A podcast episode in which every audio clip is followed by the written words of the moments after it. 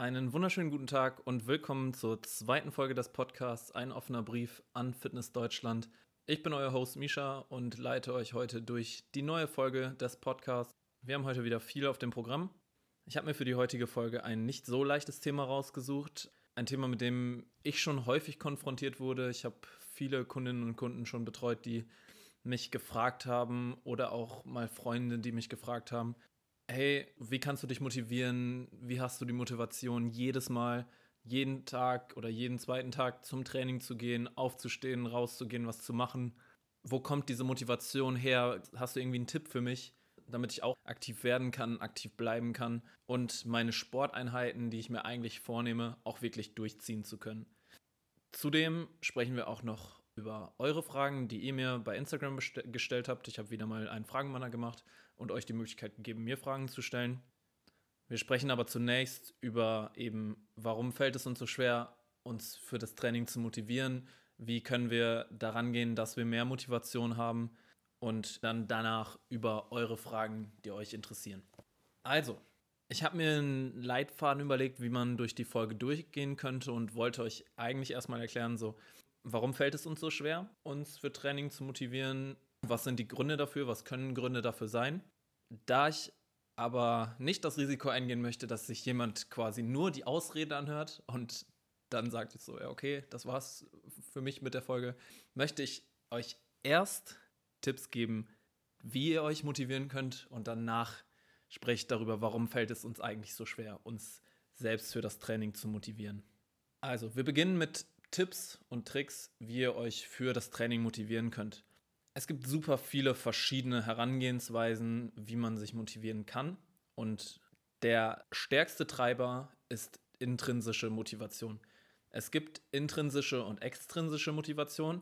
Intrinsisch bedeutet, dass es aus dir selbst herauskommt. Du tust es aus eigenem Antrieb und zum Beispiel, weil du einfach Bock darauf hast. Und extrinsische Motivation ist zum Beispiel, du tust das für eine andere Person, so weil andere Leute von dir erwarten, der macht jetzt den und den Sport, dann machst du den, weil diese extrinsische Motivation von außen auf dich eintrifft und du deswegen zum Sport gehst.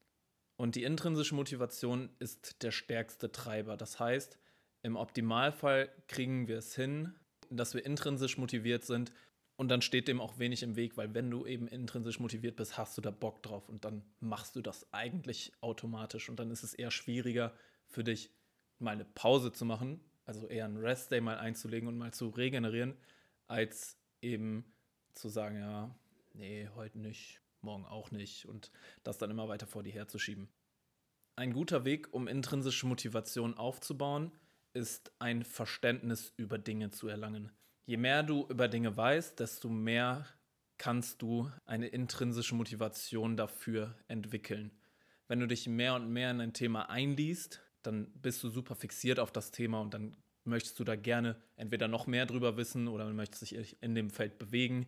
Zum Beispiel war das bei mir auch so, dass ich, je mehr ich über Training gelernt habe, desto mehr hatte ich da auch Bock drauf, noch mehr zu machen, mehr auszuprobieren. Und um diese intrinsische Motivation zu fördern, möchte ich euch ein paar Benefits aufzeigen, die Sport mit sich bringt. Jeder kennt das ja, das ist irgendwie gut fürs Herz, es bringt ein bisschen Muskelaufbau, das hat ein paar Vorteile. Aber hinter Sport steckt so viel mehr als eben nur, ja, ich sehe dann gut aus und ich mache das eigentlich nur, um fit zu bleiben. Denn es ist nicht nur gut für das Äußere, sondern vor allen Dingen auch gut für das Innerliche. Und das Innerliche ist innerliche für das Innere. Und zwar Du wirst eine verbesserte Gehirnfunktion bekommen. Du wirst bessere Organgesundheit haben. Also auch deine Organe profitieren von Sport, zum Beispiel die Leber. Wenn hohe Leberfettwerte vorhanden sind, dann kann mehr Bewegung und Sport dafür sorgen, dass auch diese geringer werden. Und vor allem psychische Gesundheit. Sport hat einen unfassbar großen Einfluss auf psychische Gesundheit. Und es gibt Studien, die dort durchgeführt worden sind, und Menschen, die ihr Leben als wertvoll betrachten, das heißt, sie möchten darauf achten, dass sie eben lange leben, sind eher intrinsisch motiviert, sich mehr zu bewegen und mehr Sport zu machen, weil sie eben diesen Benefit sehen und sich dem positiven Outcome von Sport dann bewusst sind und das für sich dann auch rausziehen und sagen, okay, ich will eben genau diese Punkte verbessern und das nicht nur machen, weil irgendwer gesagt hat, so ja, das, da steckt einfach mehr drin, als dass es nur ein bisschen gut ist, sondern es ist schon wirklich, es hat so viele positive Auswirkungen. Aber auch da, wenn das nicht reicht, müssen wir versuchen, positive Gewohnheiten in unser Leben zu implementieren. Das große Problem an guten oder schlechten Entscheidungen oder gute und schlechte Gewohnheiten ist das direkte Feedback, was wir bekommen. Wenn wir zwei verschiedene Mahlzeiten zur Auswahl haben und die eine ist sehr gesund, enthält wenig Zucker, wenig Fett und die andere ist eher ungesund, das heißt eher mehr Fett, eher mehr Zuckeranteil. Wenn wir dann eben zur ungesunden Mahlzeit greifen, dann, dann kriegen wir ein direktes Feedback ah geil, dann wird Dopamin ausgeschüttet und wir reagieren auf eben das leckere Lebensmittel, Dopamin und Endorphin. Aber wir kriegen eben kein Feedback für die langfristige Auswirkung. Wenn du jetzt jedes Mal diese Entscheidung triffst, dann spiegelt sich das langfristig wieder mit mehr Körperfett und einer schlechteren Gesundheit. Wenn wir uns jetzt für die gesunde Mahlzeit entschieden hätten, dann hätten wir höchstwahrscheinlich weniger Ausschüttung von den Glückshormonen, aber der langfristige Value ist viel, viel größer. Wenn du dich jedes Mal für die gesunde Mahlzeit entscheidest, weil du eben deinem Körper Nährstoffe zuführst, Vitamine zuführst und da gesundheitlich langfristig von profitierst. Aber das ist eben das Problem des Outcomes. Sehr, sehr viele schlechte Gewohnheiten geben dir direktes Feedback. Direktes, in Anführungszeichen, positives Feedback. Immer werden Glückshormone ausgeschüttet. Raucher, die eine Zigarette rauchen, ein, entweder der soziale Kontaktpunkt oder aber auch die Nikotinsucht, die befriedigt wird, löst Glückshormone aus. Social Media, wenn du Reels die ganze Zeit hintereinander guckst, auch das schüttet Glückshormone aus. Und zwar extrem viele. Wenn du das unterlässt, hast du keine direkt, hast du kein positives Feedback, in Anführungszeichen, weil du es nicht getan hast. Aber langfristig wird deine Gesundheit, gerade dein Gehirn, davon sehr profitieren. Beispiel gute Gewohnheit. Gehst du ins Fitnessstudio, trainierst, ackerst dir richtig einen ab, kommst wieder nach Hause, du wirst kein direktes Feedback haben. Du wirst nach einem Training nicht besser aussehen, aber auch da, du wirst nach einem Training keine super positiven Effekte merken. Aber auch da, wenn du langfristig dranbleibst, wenn du durchziehst, dann wirst du langfristige Erfolge haben gesundheitlich, optisch. Es wird alles passieren. Aber du hast kein direktes Feedback. Und um nun eine gute Gewohnheit langfristig zu implementieren, müssen wir unserem Körper entweder die Möglichkeit geben, direktes Feedback zu bekommen. Das heißt, wir belohnen uns, inwiefern dann auch immer, nachdem wir zum Beispiel im Training waren oder wenn wir mal einen Tag lang das Handy weggelegt haben. Und verspüren dann mit dieser Gewohnheit positive Assoziationen. Auch da muss man dann gucken, inwiefern sieht jetzt diese Belohnung aus. Wenn du jetzt ins Gym gehst und danach dir eine Pizza reinhaust, so, dann muss man auch da dann aufwiegen, ja, war das jetzt der richtige Reiz. Aber da muss man für sich dann schauen, was macht dich glücklich, womit kannst du belohnt werden. Und das kann super simpel sein. Zum Beispiel besteht die Möglichkeit, dass du dir einen Kalender in die Wohnung hängst und dann machst du einfach nur ein Kreuzchen an jedem Tag, wo du trainieren warst. Und du hast den Kalender immer wieder vor Augen. Und wenn du dann siehst, ich war jetzt wieder nicht und dann sind mal drei, vier Kästchen hintereinander frei, dann wird dein Kopf dir direkt sagen, so, hey, was soll das? Wir hatten uns doch darauf geeinigt zu trainieren. Und dann versuchst du immer wieder da ein Kreuzchen zu machen und das als positive Gewohnheit mit einer positiven Assoziation, nämlich dass du dir den Kalender da ein Kreuzchen machen kannst, zu verbinden. Es kann so simpel sein. Eine weitere Möglichkeit, Motivation zu bekommen, ist über eine zweite Person zum Beispiel. Versuch dir einen Trainingspartner zu holen, mit dem du trainieren kannst. Auch der Trainingspartner profitiert höchstwahrscheinlich davon, denn ihr verbindet etwas zusammen. Vielleicht gehst du einfach mit einer Freundin oder mit einem Freund zusammen ins Gym oder zusammen laufen. Und damit habt ihr einmal die soziale Komponente, die auch schon Endorphine ausschütten, äh, die auch Glückshormone ausschütten kann. Und eben den Sport zusammen. Und wenn dann mal eine Person sagt, ah, nee, ich fühle mich gerade nicht dazu, hast du aber immer noch die extrinsische Motivation, ah, ich will meinen Kumpel oder meine Freundin eben nicht im Stich lassen. Und auch der Punkt, ah, was denkt die denn jetzt von mir? Oder der von mir? Und darüber kommt dann auch nochmal Motivation. Und vielleicht bleibst du dann so lange motiviert, dass du da dann eine intrinsische Motivation entwickelst. Ein letzter Punkt, und der gilt sowohl für positive als auch negative Gewohnheiten. Für die positiven Gewohnheiten versucht so wenig Barrieren wie möglich in euren Weg zur positiven Gewohnheit einzubauen. Das heißt, sucht euch ein Gym, was nah bei euch dran ist, wo ihr nicht eine Stunde hinfahren müsst. Holt euch ein Laufband nach Hause, wenn ihr das, wenn ihr sagt, oh, ich gehe ungern draußen laufen. Vielleicht ist euer Trainingspartner ja auch direkt mit im Haus, sei es eure Freundin, euer Freund. Und dann könnt ihr zusammen trainieren gehen. Ihr müsst versuchen, so wenig Barrieren wie möglich zwischen euch und eure positiven Gewohnheiten zu packen. Das genaue Gegenteil gilt für schlechte Gewohnheiten.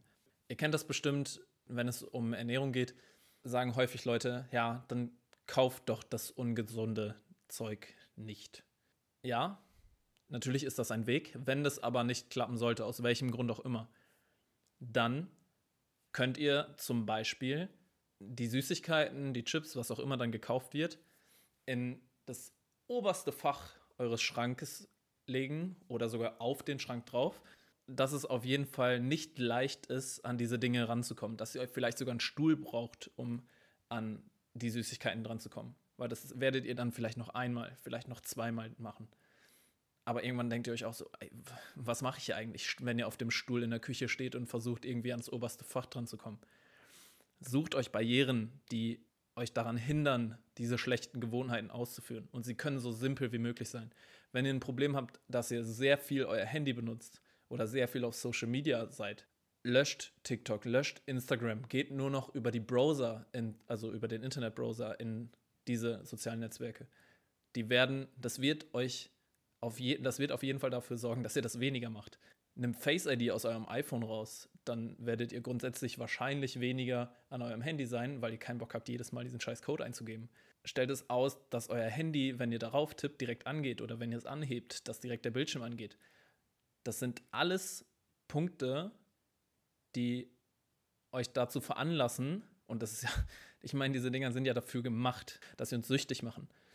Und das sind alles Punkte, die dazu beitragen, dass sie uns süchtig machen. Und wenn ihr die alle rausnehmt, dann kann das schon helfen, euren Handykonsum oder auch euren Social-Media-Konsum zu verringern. Oder ihr müsst die Apps ja auch nicht löschen, aber ihr könnt sie ja zum Beispiel mal von euren Startseiten einfach runterschmeißen und dann mal gucken, so, ah, wie häufig habt ihr Bock, das noch zu suchen und geht euer Konsumverhalten dadurch schon runter. Also baut Barrieren auf für schlechte Gewohnheiten und nimmt so viele Barrieren runter wie möglich für gute Gewohnheiten. Aber jetzt die Frage aller Fragen, warum fällt es uns eigentlich so schwer, uns für das Training zu motivieren? Und alles, was jetzt kommt, ist definitiv keine Ausrede dafür. So, ja, klar, mache ich wenig Sport. So, da ist ja die Begründung.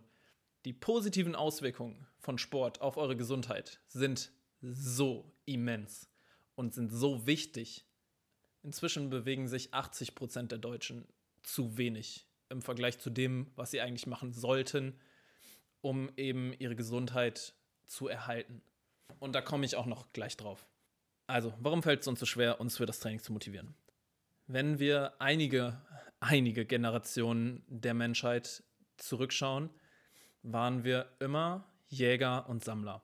Das heißt, unser Gehirn war darauf getrimmt, Nahrung zu suchen, Nahrung zu finden und vielleicht sogar dafür zu jagen, also Tiere zu jagen beispielsweise.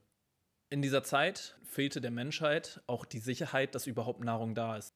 Die größte Todesursache war Verhungern, weil eben nicht die Möglichkeit bestand, einfach in den Supermarkt zu gehen, sondern man musste für sein Essen oder für die Nahrung eben jagen oder sammeln. Und dann gab es Phasen, wo man drei, vier Tage mal einfach nichts zu essen hatte. Das bedeutete aber auch, dass sobald Nahrung zur Verfügung war, alles gegessen wurde. Alles. Und zwar, damit die überschüssige Energie, die der Körper an diesem Tag nicht verbraucht, eingespeichert wird um eben dann für schlechtere Zeiten Energiereserven, in dem Fall Fettreserven zu haben, um darauf zurückzugreifen. Dieses Problem haben wir inzwischen in unserer Gesellschaft nicht mehr. Wir haben kein Problem an Nahrung zu kommen, wir müssen dafür nicht mehr jagen gehen, wir müssen nicht sammeln gehen. Man geht zum Supermarkt, holt sich das, was da ist und fertig. Und dann kommt noch der große Punkt, wir haben nicht nur die dauerhafte Verfügbarkeit von Essen, sondern wir haben auch noch die Möglichkeit, verarbeitete Lebensmittel zu konsumieren, die aus un nicht alle, aber die meisten, die aus Unmengen von Zucker und Fett bestehen, die du in der Natur nicht finden würdest. Und diese Cravings auf Kalorien sind ja trotzdem da. Die sind ja in uns Menschen drin. Das heißt, dass wir dann natürlich auch so viel wie möglich davon essen und auch viel davon essen können, weil du keine natürliche Blockade mehr hast. So, ja, okay, ich habe keinen Hunger mehr, weil eben der verarbeitete Zucker und die Fette Glückshormone ausschütten und wir davon dann extrem, extrem viel essen können.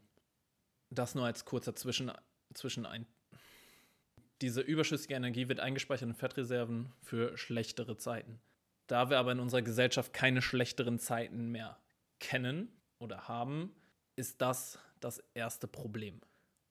Die Menschen früher waren unterwegs, tagelang unterwegs, haben weiß Gott wie viele Schritte gemacht pro Tag, waren aktiv, sind Tieren hinterhergejagt, gerannt, gelaufen, durch die Gegend gezogen, um neue Wasserquellen zu finden und hatten einen extrem aktiven Lebensstil. Aber diese Aktivität war aufgrund der Nahrungsbeschaffung und Wasserbeschaffung. Darüber hinaus haben diese Menschen nichts gemacht, die waren nicht trainieren, die waren nicht joggen oder was weiß ich. So, die haben, die hatten ihre Aktivität für die Intention, Nahrung ranzuschaffen und danach war es das. Die spielen mit ihren Kindern, verbringen die Zeit miteinander, aber die machen keinen zusätzlichen Sport zu ihrer Alltagsaktivität oder haben keinen zusätzlichen Sport zu ihrer Alltagsaktivität betrieben. Die Energiesicherung hat aber nicht nur über das Essen stattgefunden, wo sie sich dann so viel reingeschaufelt haben, wie nur eben möglich war, um eben diese Fettreserven anzuessen, um für schlechtere Zeiten vorbereitet zu sein, sondern haben zusätzlich natürlich ihre Aktivität darüber hinaus relativ gering gehalten. Weil warum sollten sie nochmal zusätzlich joggen gehen? So, das wäre ja nur unnötiger Energieverbrauch.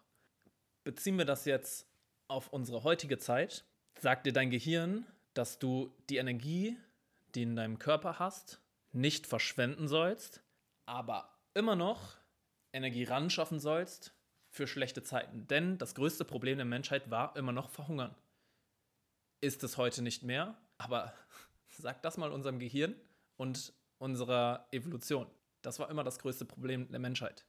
Und das greift trotzdem noch, auch wenn der Mensch oder diese Person bereits Energiereserven angefressen hat, das heißt, äh, angegessen hat. Das heißt, wenn wir schon stark übergewichtig sind, greifen, greift immer noch der Punkt, okay, ich will für schlechte Zeiten vorbereitet sein und ich will wenig Energieoutput über den Tag haben. Wir sind in unserer Natur eher faul, weil wir Energie behalten wollen. Und zwar für Hungerphasen, die wir in unserer Gesellschaft nicht mehr haben. Das bedeutet für uns heutzutage, dass wir selber dafür sorgen müssen, dass wir eben nicht super viel essen und alles essen, was uns in die Quere kommt. Und dass wir uns eben selber bewegen müssen. Weil die Menschen früher, die haben 20, 30.000 Schritte pro Tag gemacht wie viele Menschen machen inzwischen 20.000 Schritte? Ich glaube, die wenigsten. Es sei denn, man hat eine Challenge am Laufen. Ah, ich muss 20.000 Schritte machen. Sonst glaube ich, dass wenige Leute 20.000 Schritte pro Tag jeden Tag voll machen. Oder mehr sogar noch. Das ist der evolutionsbiologische Part. Und dann kommt natürlich noch etwas dazu. Die Erziehung und das soziale Umfeld spielen ebenfalls eine extrem große Rolle in diesem Punkt. Wenn Eltern ihren Kindern einen inaktiven Lebensstil vorleben, dann werden die Kinder das tun, was ihnen gezeigt wird. Das bedeutet, wir müssen Vorbilder sein. Wir sollten Kinder nicht davon abhalten, Sport zu treiben, sich zu bewegen, sondern wir sollten sie eigentlich dazu befähigen. Wir sollten, ihnen, wir sollten ihnen die Möglichkeit geben, Platz einräumen, um sich zu bewegen und vor allen Dingen auch sich mit den Kindern bewegen, weil es ist ja nicht nur für das Kind cool, sondern für dich ja auch. Und deswegen sollten wir mehr mit unseren Kindern in Bewegung sein und ihnen auch die Möglichkeit geben, sich zu bewegen. Denn die Gewohnheiten, die du dir als Kind antrainierst, in Anführungszeichen, die wirst du behalten. Die sind schwierig wieder wegzukriegen. Du willst sie auch gar nicht verlieren. Im Optimalfall lernen Kinder schon im frühen Alter Spaß am Sport zu bekommen, Spaß an Bewegung zu haben und eben nicht fünf, sechs, sieben Stunden am Tag rumzusitzen und sich gar nicht zu bewegen, sondern im Optimalfall haben Kinder die Freiheit, Kinder und Jugendliche die Freiheit, sich zu bewegen und zwar viel zu bewegen, so viel wie sie wollen. Und ein letzter Punkt, der dann noch mit reinspielt, der auch in der Theorie etwas mit extrinsischer und intrinsischer Motivation zu tun hat, ist unser eigenes Körpergefühl. Denn es ist einfach so, dass wir Menschen, wenn wir gut in Shape sind, haben wir auch eher Bock auf Training, weil wir positive Gefühle damit verbinden. Wir haben einen positiven sensorischen Input, den wir bekommen, weil eben die Muskulatur, die schon sichtbar ist, ein bisschen auf Pump kommt und dadurch dann noch ein bisschen besser aussieht und wir positive Assoziationen mit dem Training und mit Bewegung haben. Leider gilt auch das Gleiche im anderen Kontext. Das heißt, wenn wir weniger in Shape sind, haben wir mit Bewegung eher negative Gefühle, weil es anstrengend ist, weil es von außen vielleicht auch nicht sonderlich gut aussieht, wenn wir eher unfit sind und dann uns im Training einen abschwitzen und dann vielleicht auch nicht so ästhetisch aussehen, wie andere Leute das oder man sich das vielleicht auch selbst einfach wünscht. Das sind einfach Gründe, warum wir Menschen eher einen fauleren Lebensstil führen und eben weniger Bewegung, weniger Aktivität in unserem Leben haben, als wir es eigentlich sollten, als wir eigentlich auch für gemacht sind. Jedoch ist das eben keine Entschuldigung für einen inaktiven Lebensstil. Und das bedeutet auch nicht, dass den ganzen Tag nichts machen völlig okay ist. Das ist eben genau das Gegenteil. Aber genauso wenig ist es halt eben okay, einfach nur zu sagen, so ja, du hast halt keine Motivation und das ist, das ist eine schlechte Charaktereigenschaft von dir, dass keinen Bock auf Sport hast und super faul bist. Da steckt sehr, sehr, sehr, sehr viel dahinter und wir müssen es schaffen, uns noch mehr zu motivieren, uns zu bewegen, weil es so förderlich ist für unsere Gesundheit, für unsere Langlebigkeit, für langfristige Gesundheit vor allen Dingen.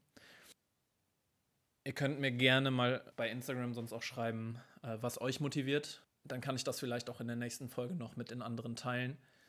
Vielleicht kann sich ja der eine oder andere davon eine Scheibe abschneiden und darüber sogar Motivation gewinnen. So viel dazu. Das ist das Thema, was ich mir für heute rausgenommen habe. Jetzt eure Fragen, die ihr mir auf Instagram gestellt habt. Ich habe mir wieder drei rausgesucht. Die erste Frage oder beziehungsweise das erste Thema, über das ich sprechen soll, ist Sportsucht und Essstörung gefördert durch Social Media. Und da auch nochmal der Disclaimer, wenn euch diese Erkrankungen betreffen, dann solltet ihr jetzt abschalten oder diesen Part überspringen. Ich werde euch wieder mal eine Minute einfügen, wann es weitergeht, und zwar bei Minute 26 und 28 Sekunden. Und wenn ihr damit Probleme habt, dann, dann sprecht mit einer Psychotherapeutin oder einem Psychotherapeuten und versucht euch professionelle Hilfe dahingehend zu suchen, um diese Erkrankungen eben zu behandeln. Ja, mal wieder ein super, super leichtes und gar nicht kompliziertes Thema. Ich werde mir in den nächsten Folgen eine Ernährungsberaterin dazu, dazu, holen, damit wir mal über das Thema Essstörungen, vor allen Dingen gefördert durch Social Media, sprechen können. Ich habe ja bereits in der letzten Folge schon gesagt, dass Social Media einen super schlechten Einfluss auf die Psyche des Menschen hat, was Körperwahrnehmung angeht. Das heißt, Body Dysmorphia ist ja ein ganz großes, schwieriges Thema dahingehend. Und da kann es dann schnell dazu führen, dass man Essstörungen entwickelt, egal ob es Binge-Eating, Anorexie, Bulimie ist, ist. Social Media verspricht so ein unrealistisches Bild von dem menschlichen Körper und das kann dadurch natürlich sehr stark gefördert werden.